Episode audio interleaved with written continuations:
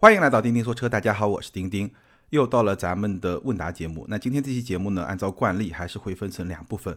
第一部分呢，我会挑一些听友的问题，给出一些回答。那第二部分呢，我会挑出过去几期节目里面比较有意思的听友的评论，跟大家互动一下，同时呢，送出我们的小奖品。好，咱们就直接进入正题。第一个问题，这位听友他说。丁哥，快讲讲比亚迪停售燃油车，还有新能源车月销破十万辆，一季度二十八万辆，和特斯拉全球卖三十万辆几乎平齐。这样下去的话，有年销量和特斯拉争第一的实力了。关于比亚迪停售燃油车呢，我专门做了一个小视频，在 B 站上有发布，有兴趣的朋友呢也可以去看一看。那比亚迪的这件事情，包括它最近上的一些重量级的产品，尤其是汉 DM-i。我会找机会单独的聊一期，跟大家来分享我的一些看法。那今天呢，就简单的说几个要点。首先呢，停售燃油车这件事情，我觉得对比亚迪来说有非常多的好处，其中最大一个好处就是品牌的提升。因为比亚迪的燃油车卖的最好的是 F 三和宋经典版，F 三呢差不多四五万块钱，宋经典版呢六到九万，所以。比亚迪的品牌形象在过去很长时间里面都是被这两款产品以及更早的比亚迪的油车来标定的，这个品牌会比较低。我记得我最早接触比亚迪是 F 零，我曾经在节目里面说过，那辆车首先是一个很小的 A 零零级的小车，然后呢，那个车当年我一打开车门进去，就像是进了一个毒气室。所以在七零后、八零后，包括可能九零年左右的这些朋友的心中，比亚迪的这个品牌，它是一个比较低端的品牌。那这个跟它卖燃油车的这么一个历史是紧密联系在一起的。而比亚迪停掉燃油车之后呢，现在它在市场上卖的一些产品，基本上没有十万以下的，可能有一两款产品的起步价是在十万。以内，但也非常接近十万。它的主力的产品都是在十几万到二十几万，所以这对它的品牌的提升是非常非常有帮助的。我觉得别的我们不去说，这是它停售燃油车最大的一个好处。那在九零后、九五后、零零后的心目中，慢慢的，比亚迪这个品牌就是卖十几万到二十几万这么一个价格区间的产品的这么一个品牌。那这么一个价格区间，基本上已经可以跟今天中国市场上的一线合资品牌。平起平坐了，所以 这件事情对比亚迪来说，我觉得最大的作用就是品牌的提升，当然还有一些别的作用，我们有机会展开来全面的给大家分析。然后说到比亚迪和特斯拉呢，其实这两个品牌虽然都是在新能源的赛道上，但是它们的差别还是非常大的。比如说比亚迪，比亚迪有混动有纯电，相比之下，我觉得比亚迪的混动在整个的市场上优势会更加的明显，而纯电呢？只能说，也是在第一梯队，但是呢，相比别的一些品牌，并没有那么明显的优势，混动的优势更加的明显。第二呢，相比特斯拉，比亚迪其实今天还是局限在中国市场，而特斯拉是一个全球市场的产品，所以比亚迪要去追赶特斯拉这个差距，必须要去弥补。这个可以说是什么呢？可以说是一个断档，必须要能够跳过去，这个是很重要的。那第三呢，比亚迪今天市场上的。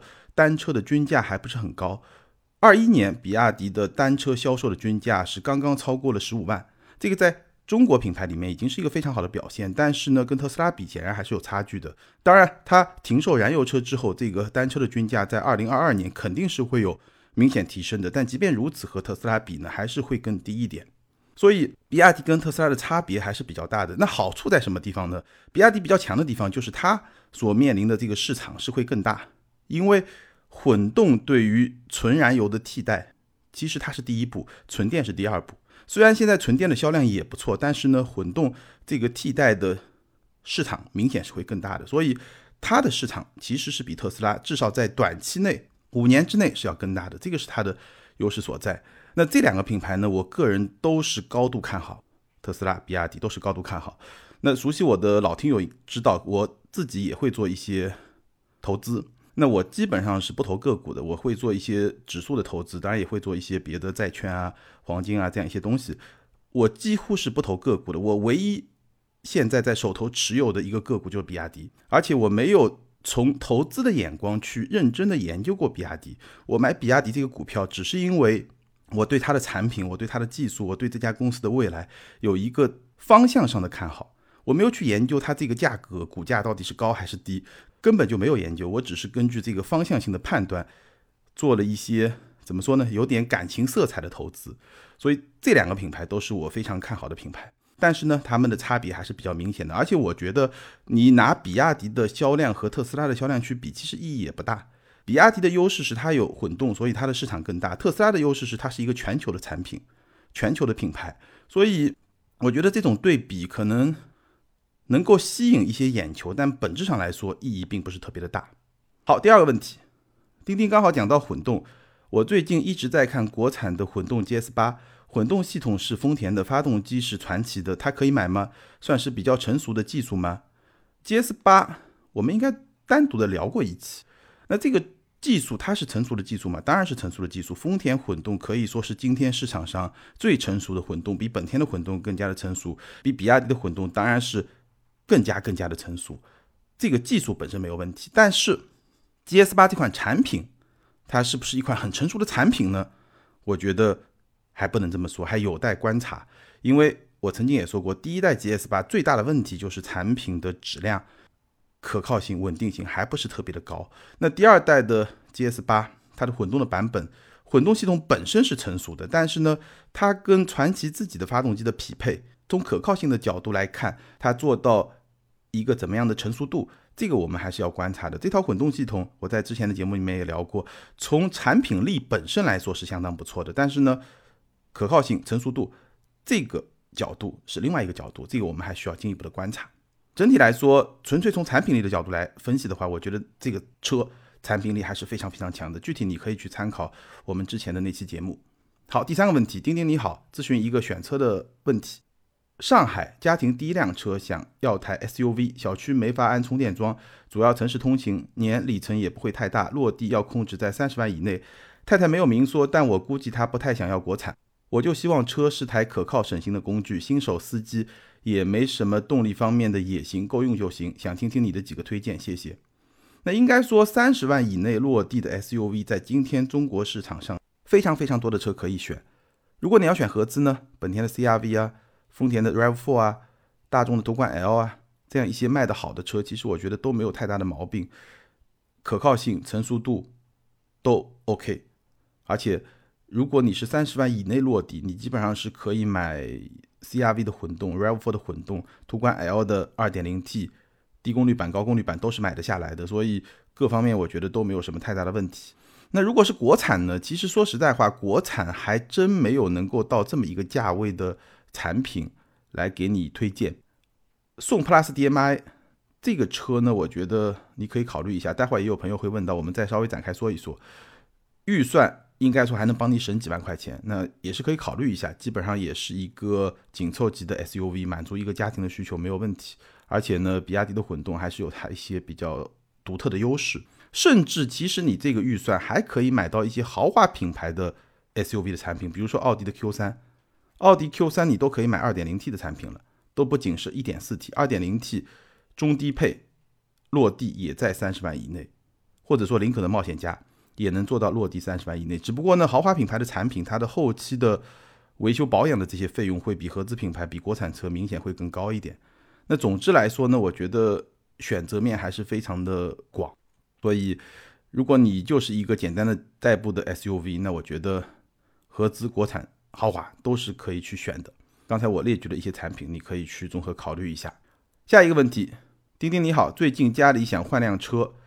经常跑高速，家里有两个孩子，看中了理想 ONE，空间大，没有里程焦虑。现在家里开的是零八款迈腾，开了十五万公里，家里还有一辆特斯拉 Model 三。这种情况下买理想 ONE 合适吗？还有什么推荐吗？不考虑纯电车。另外说一下，我是一名十岁小学生，经常听你的节目，很讲知识。如果可以的话，请聊一聊奔驰 V 级车，谢谢。十岁的小朋友，这个应该是咱们年纪最小的听友之一了吧？不过。你是应该有一个哥哥还是有一个弟弟呢？家里有两个孩子。好，那你说理想 ONE 能不能买？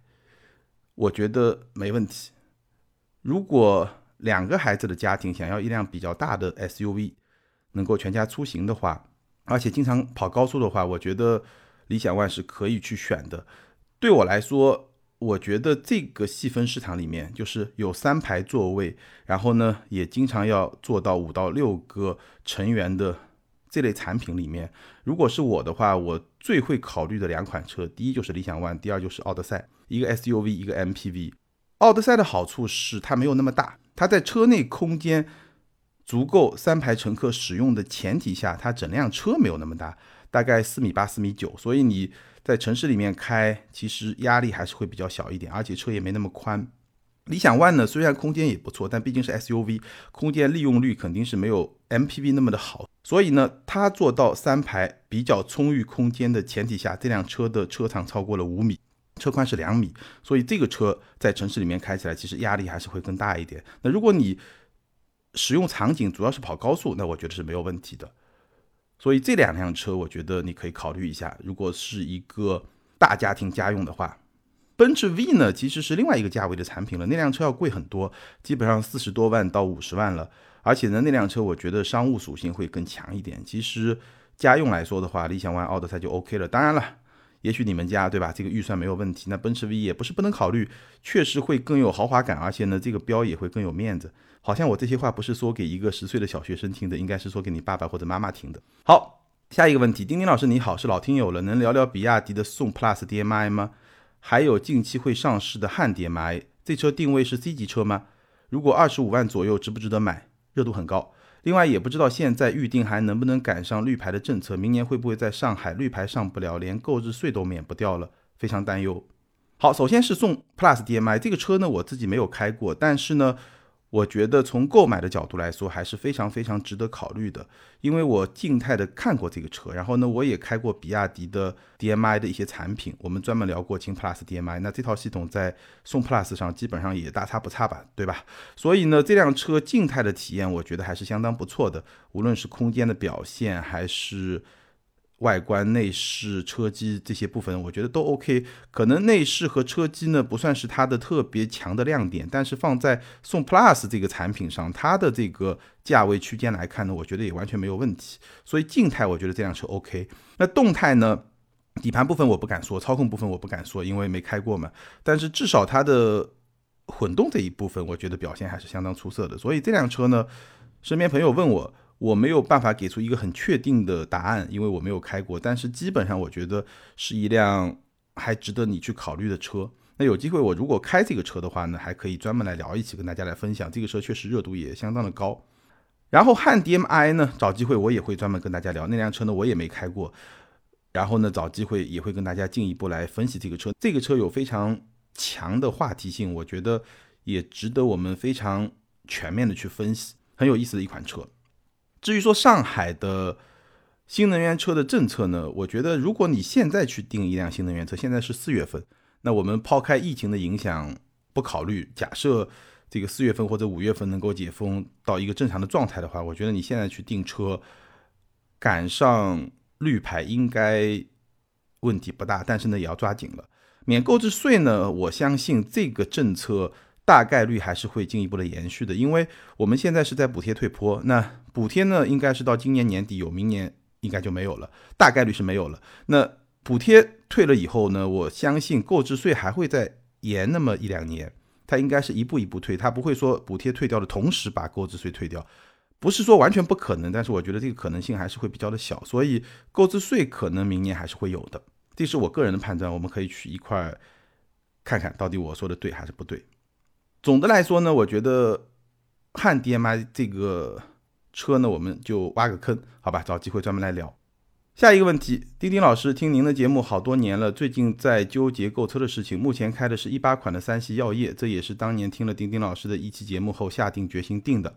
现在在纠结要不要换一辆电车，听说明年可能就没有国补了，并且最近电车都在涨价，个人比较中意极客，目前还没涨价。想听听丁丁老师的意见，结合您自己的三系和特斯拉，从用车成本、电车未来的发展等方面看，现在是否适合入手电车，还是可以再等等。另外呢，说一下本人的用车情况，家里一个小孩还不满一周岁，本人在外地工作，一个月大概会有两次长途，单程两百公里左右。感谢丁丁老师，祝节目越来越好。首先谢谢你的祝福。电车呢现在可以买，因为现在市场上我觉得相对比较成熟的电车的产品应该已经是比较多了。但是呢，就你的情况来说呢，我觉得还是可以再等等。如果你不是有一个很强烈的欲望，现在想要换一个电车的话，电车的优势其实我觉得最主要的是这么几条吧。第一呢，动力表现，因为电车要获得一个比较强的动力，获得比较顺畅的动力的输出，这个是相对来说比较简单的，这个是它在物理结构上的一些优势，这个是相对油车优势很大的。那第二呢，就使用成本，当然这个电车的使用成本其实跟你充电的方式。关系很大。如果你是自己家里面装了一个桩，你用半价电来充电，那这个用车成本非常非常的低。我那辆车基本上可能就几分钱一公里这么一个用车的成本，而油车呢可能五六毛，现在油价上去可能还要再高一点，六七毛，对吧？所以基本上是十分之一这么一个日常的用车的成本，所以真的就非常非常的便宜。但是如果你是在公共充电桩，或者你是用比如说特斯拉的超充，那那样的话呢，其实使用的成本就没有那么低。当然，相比油车明显还是会更低的，但是呢，就不是十倍的差距，可能就是两倍的差距，大概是这么一个情况。这是充电。当然，保养的话呢，其实电车确实会比油车更加的省钱一点。这个是电车，我觉得两个比较明显的优势。当然，还有一些别的优势，比如说电车更适合发挥车内的空间。当然，这个呢也不能一概而论，还是要看具体的品牌、具体的产品。那电车最主要的，我们抛开空间啊这些方面因车而异的因素之外，普遍的优势，我觉得最主要就两个，第一个就动力表现比较好，第二个就是使用成本会比较低。当然，能低多少还是因人而异。好，那从你的情况来分析呢，我其实觉得这两条对你的吸引力都不算特别的大。为什么这么说呢？动力方面，三系。虽然是个油车，但是它的动力的储备，包括说动力输出的平顺性，在油车里面都是非常拔尖的。所以，除非你跟我一样买一辆高性能的电车，否则的话，其实电车的动力表现比你那辆油车优势就没有那么的明显，甚至有些电车还没你那辆油车做得更好。这是第一个。那第二个使用成本呢？确实电车更低，但是呢，你要换一辆车，你这个成本还是挺高的，对不对？所以呢。你既然从一八款开到现在，我觉得其实使用成本上来说的话，电车对你来说也没有什么优势，因为换车的成本还是很高的。所以从你的情况来说呢，现阶段至少没有那么急的要去买一辆电车，我是这么来看的。而且也是考虑到你特别看重的那辆极氪零零一这个车。那极氪零零一呢，我们在节目里面专门聊过，你也可以去听一听。我的结论就是，毕竟这是品牌的第一款车，各方面还不算特别的成熟。尤其是它的续航表现还是比较的一般。那极氪零零一呢？我觉得你真要买，反正你已经赶不上第一批了，对吧？那你就可以稍微的等一等，等它在升级的过程中变得更加的成熟一点。比如说车机的问题有比较好的解决，那甚至说续航的问题能够有进一步的解决优化。那这种时候你再去出手呢，其实也来得及，因为反正赶不上第一批了嘛，晚一点就晚一点，等它稍微变得更成熟一点。因为电车。其实所有品牌的电车都一样，它第一款车或者说第二款车，它在制造的过程中还是有很大的优化升级的空间的。那你可以等一等，毕竟你开一辆三系也没什么太大的问题，对吧？而且你不是加购，你不是说家里需要两辆车再买一辆，那我觉得还 OK。你是要换掉，那我觉得好像不是一件特别特别急的事情。至于说什么电车涨价这些问题，我觉得涨都已经涨了，我觉得这个对你来说不是决定你购买策略或者说。决定你要不要买车这件事情的最重要的因素，不影响到你的购车的决定，大概就这意思，好吧？下一个问题，最近威朗 Pro 综合优惠四万，还有没有下探空间？它能取代英朗跟福克斯、宝来 PK 吗？孩子九月份开学，来回不到十公里，刮风下雨天冷开，平时骑电车比较方便，一年也就两千公里。以上三款如何选？威朗 Pro、福克斯、宝来。这三款车呢，按照我个人的理解，或者说按照我个人的观点，按照我的偏好，我带一点点个人的偏好，我不太推荐宝来，因为这辆车确实比较无趣。怎么说呢，也没有什么太大的毛病，但是呢，就是比较无趣。我觉得另外两款车都是可以考虑的，当然它们的特点会不太一样。比如说威朗的 Pro，它胜在性价比非常非常的高。你说综合优惠四万，据我所知，在上海优惠幅度还没那么大，但如果是四万的话，我觉得这个性价比真的相当不错。十万左右的车，给你一点五 T 一百八十四马力，而且配置也不低，真的，我觉得这个性价比是完全没有问题的。而且在我看来，四万也差不多了。即便会进一步下探，应该下探的空间也不会很大了。虽然说别克是一个终端折扣比较大的品牌，但是威朗 Pro 优惠四万，真的已经是一个很大的优惠了。所以我觉得这辆车是可以考虑的，它的性价比相当相当的高。那福克斯呢，也是一辆很有特点的车。当然，关键就是你能不能接受三缸。福克斯的操控在这个级别里面，我觉得是非常非常出色的。几乎就是最顶流的，尤其是那个顶配的 ST Line 的那个版本，那个底盘跟普通版本还不太一样，操控非常的出色，所以这是一辆在我看来实用性和驾驶表现都非常出色的车。唯一的 bug 就是它是三缸车，所以如果你接受不了这一点呢，那你就还是去选别克吧。如果你能接受呢，我觉得这辆车其实也是非常值得考虑的。好。最后一个问题，丁丁老师你好，我想问一下，现在是入手新能源车的好时机吗？家住北京，有两台燃油的 A 级车，一台一三款朗逸，一台一五款克鲁兹。克鲁兹修过一次变速箱和离合器，花了八千块，朗逸还算省心。近期油价暴涨，因此有了换车的想法。主看插混和纯电的 SUV，轿车开腻了嘛？老婆上班每天来回二十公里，纯电也基本可以。看了一圈下来。可能比亚迪宋 Plus 还可以，不过没有优惠，还要等车，遥遥无期。空间只能说勉强够，比比边上的哈弗 H 六，配置拉满，空间足够，优惠到位。想想得跑多少公里才能把多花的几万块钱跑回来？觉得新能源现在还不是入手的好时机，至少车企还在吃政策和线下国际形势的红利。即使现在 4S 店还在鼓吹购置税减免，马上就没了，但还是觉得车企倒是迫于市场和销售的压力，一定会把优惠给到位。想问一下丁丁老师，新能源的春天还能有几年，让新能源真的有一些走量的车？还有家里两辆车都是上下班代步，偶尔周末出游，出游的话一家五口，车辆该如何布局？家住北京有两个指标，新能源的春天。我觉得还有几年，而且春天之后呢是夏天，也就是说，大家能理解一下啊，不是说春天之后又是冬天，而是春天之后是夏天。而且呢，今天市场上新能源的走量车型已经有一批了，比如说特斯拉、比亚迪、五菱，很多产品销量都非常非常的高，甚至有一些新能源的产品和汽油车放到一块来比，销量都是更高的，所以爆款车型并不少。好，这个是两个基本的事实，或者说我的判断，一个判断一个事实，对吧？一个事实就是新能源的走量车型已经很多了，一个判断就是新能源的春天还会有几年，而且几年以后是夏天。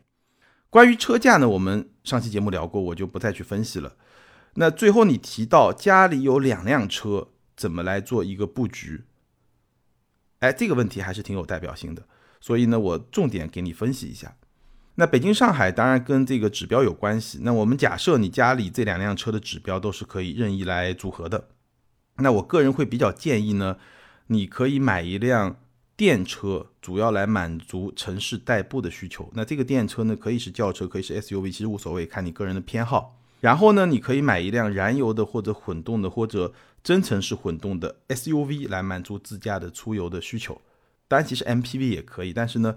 很多朋友可能会更喜欢 SUV，那这个组合我觉得会比较好。一方面呢，你自驾出游的时候呢，你可能会需要一个比较大空间的车，包括一个比较大空间的行李箱，对吧？你毕竟旅游嘛，虽然说现在这种机会也不是很多，但是你能够照顾到这个需求也是比较好的。而且家用车嘛，可能有时候还要放一些，比如说小朋友的婴儿推车啊，这样一些物件。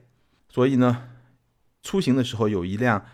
SUV，我觉得这个还是会比较的合适一点。那长途的这种旅行，哪怕是中短途的旅行呢，燃油车、混动车完全没有里程焦虑，这个还是会更好一点。那城市代步呢，就用电车，这个一加一的组合，我觉得还是会比较的好。城市代步，电车成本会更低，而且驾驶体验会更好。那如果说家里两个人都要开车呢，大家轮着开就行了。而且呢，从你的这个情况来说呢，你现在是两辆油车，都是 A 级车。我建议是先换 SUV 再换电车，就是先换那辆燃油或者混动的 SUV 再换电车，因为你两辆轿车对吧？你换一辆车，你可能又得坚持那么几年，然后再换第二辆车。那在这几年中呢，如果你先换 SUV，你就是一个轿车和一个 SUV 的组合，这个用起来就比较舒服。如果你先换那辆电车的话，电车是 SUV，但是它对于长途旅行仍然不是特别的合适，所以这个我觉得就没有那么的好。所以对你来说呢，我觉得先换 SUV，然后再换电车，可能是一个更加稳妥的选择。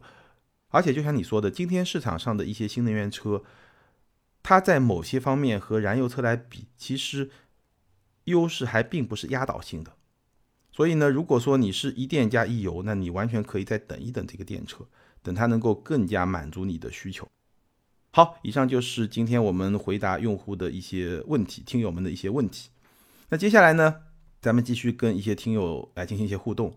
我在过去几期节目里面呢，挑出了一些比较有意思的评论，跟大家来互动一下。首先是在传奇 GS 八那期节目的评论区，ID 是经常在当这位听友他说，说到一代传奇 GS 八，不得不想到同期产品长安 CS 九五。不同于九五被吐槽是七五的放大款，当年一代 GS 八不论外观还是变速箱，真的是吊打同级。还记得当年网传爱信不供 AT 变速箱来狙击，真的是眼前一亮。GS 四和 GM 八出来时候也是，当年很火，这几年差太多。不得不感叹传奇一手好牌打烂，除了当年的质量问题，我想传奇每代更新的亮点太少也是一大原因。同级的车子至少看起来越来越大气，越来越智能。希望传奇能加油赶上，毕竟曾经的王者之一。说的不错，大家参考一下。好，下面一期节目呢是关于林肯。ID 是苏米下划线 XW，这位听友他说，这三款个人认为最不值的就是林肯 Z，首选凯迪的轿车，因为不管 CT 四还是 CT 五，至少他们保持着纵置后驱，出自通用的专属豪华平台，没有随便拿别克或者雪佛兰的 B 级平台去换壳。其次是沃尔沃 S 六零，虽然横置前驱，但至少 SPA 平台还没有给领克或者吉利去用。反观林肯 Z，蒙迪欧同平台。动力系统配置类似的情况下，贵了将近十万。林肯的品牌溢价什么时候高到这种程度了？有三十万，为什么要去买个别人都在调侃的换壳车？那这位听友的分析呢，还是有他自己的逻辑和自己的道理。但是呢，从我的角度来说呢，我并不是百分之一百的同意，因为林肯 Z 比蒙迪欧贵十万块钱，它。并不只是因为林肯 Z 贵，它还有一个很重要的原因是蒙迪欧便宜。蒙迪欧这样一辆 B 级车，它的定价基本上跟大众、丰田一些 A 加级的车非常接近，或者也就贵了那么一两万。所以这个十万的差价，更多是蒙迪欧便宜，而不是林肯贵。这个是我的一个观点。不信你去看雷克萨斯和丰田的关系。丰田已经不便宜了，雷克萨斯还要再贵十万甚至更多，那你怎么就不觉得雷克萨斯品牌溢价特别高了呢？也是同平台的产品，对不对？我是这么来理解的。林肯 Z 这个产品，在我看来，它的定价，我们不说市场终端的价格，这个打完折咱们就不说，至少它的定价，在我看来还是比较有诚意的。当然，CT 五和 S 六零，就像我们那期节目聊的，确实终端打完折以后的价格。也是非常有吸引力的。好，后面一期呢讲宝马 X5 的国产，RID 是偷鸡的少年。这位听友他说，公布售价了，钉钉估的很准，宝马终究是端了点儿，没开出五字头。钉钉的观点同意的就不说了，提两个异议，一个是这两天车友群有些人的论调，谁还会买国产 X5 而不是买 L9？相对的，我认识的一些做工程的人还是喜欢 BBA 的，不怎么考虑魏小李。新势力跟传统车企都有一部分受众，分别也是代表 New 和 Old Money 吧。特别有钱玩车的不在此列。另一个就是我不太认可现阶段还提进口车整体比国内生产高端这个概念。除了雷车这种广东人迷恋日本制造、北奔拉垮的个案之外，进口车现在除了税负高、维修麻烦，并不能带来进口品质高于国内制造的体验了。像上海产的特斯拉就是很好的案例。首先，这位听友他提到买 BBA 和买魏小李不是一拨人，这个观点呢有一定的道理，但是呢。至少还有第三波人，既买 BBA 也买魏小李，或者说也买特斯拉，比如说我，对吧？会买传统的产品，也会买新的产品。我觉得这样一些消费者都是存在的。那后面一个问题就是现阶段进口车是不是还比国内生产高端？那这个问题呢，不能一概而论。首先呢，进口车也看你是在哪儿进口的，你是从日本进口、德国进口，还是从东欧进口、美国进口，这个情况还不太一样。那我们笼统来说，进口车呢，我觉得主要还是指那些德国啊、日本啊这样一些发达国家进口的一些产品。那进口车是不是一定比国内生产高端呢？我觉得当然是不一定的。但是整体上来说呢，你认为进口车比国内生产高端呢，也没有太大的毛病。为什么这么说呢？两个理由。第一个呢，这是经济规律决定的，因为。进口车进入到国内，也包括中国生产的车，以后出口到别的国家，你必然要交一笔关税。也就是说，如果你这个产品本身定位是中低端的话，你是不值得进口的，因为你加上这笔关税之后，你这个产品在市场上就会失去竞争力。所以，只有高端的产品才值得进口。所以，一个品牌它会把中低端走量的产品都放到本地来生产，尤其是在中国这么大的市场。而只有最顶级、最 top 的高端产品仍然在本国生产，这个是一个经济规律来决定的。比如说，奔驰的 S 级、宝马的七系、奥迪的 A 八都会在德国生产。那只有说相对比较低线的产品才会逐渐的放到中国啊或者别的国家来生产。这个是经济规律决定的，并不是说一定就进口比国内好，而是说对于任何一个品牌来说，它人为的因为。市场经济税收的这样一些因素，它人为的会把高端产品放在本国，而把中低端产品放到海外，或者说放到外国，是这么一个经济规律决定的结果。然后还有第二个原因呢，从汽车业的情况来看的话呢，某些核心技术，包括零部件，中国制造确实仍然存在差距。我觉得这个是现实。虽然说现在中国制造的能力确实也提升的非常的快，但是。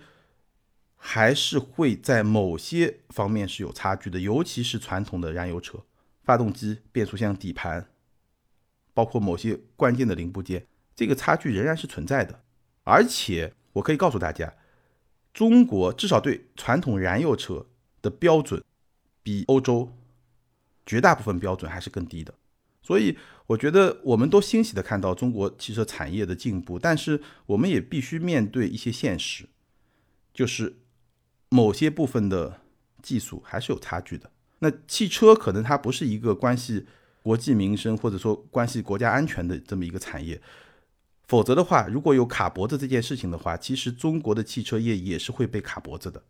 大概就是这么一个现实。大家可以去努力，但是呢，我们也不用说很盲目的去不顾事实做出一些判断，或者纯粹的去唱高调，这个其实没有意义，还是要靠自己的努力，像比亚迪那样，真的把自己的。产品把自己的技术做上去，才能够让我们整个的产业有更好的发展，诞生属于中国的高端品牌、全球品牌。好，上一期咱们聊油价和车价都暴涨了以后，买油车还是买电车？ID 是杰森公子这位听友他说非常同意丁丁老师关于电动车价格的预测。可能在两年内，电动车的价格都不可能回落。再补充一下，除了电池价格上涨，新能源积分价格的暴跌也是一个原因。我所在的传统车企，二一年购买新能源积分，一分接近两千七百块，二二年这个时候只需要五百块买到手。比如一台续航四百五十公里的新能源车，至少有三个正积分，所以新能源车一台车利润少了六千块，那这个只有靠涨价了。非常感谢这位听友的补充，这个确实也是电动车价持续上涨的一个非常重要的原因。好，感谢所有听友的支持，也欢迎这四位听友把你们的联系方式通过个人微信号全拼的钉钉小马甲留给我，我会给你们寄一份奖品。那上期互动节目获奖听友的奖品呢，因为疫情的关系还没有发出，所以呢，也请大家稍微耐心等待一下。好，以上就是今天节目的全部内容，感谢大家的支持和陪伴，也欢迎大家在 B 站上去关注我的视频节目。咱们今天就聊到这儿，下回接着聊，拜拜。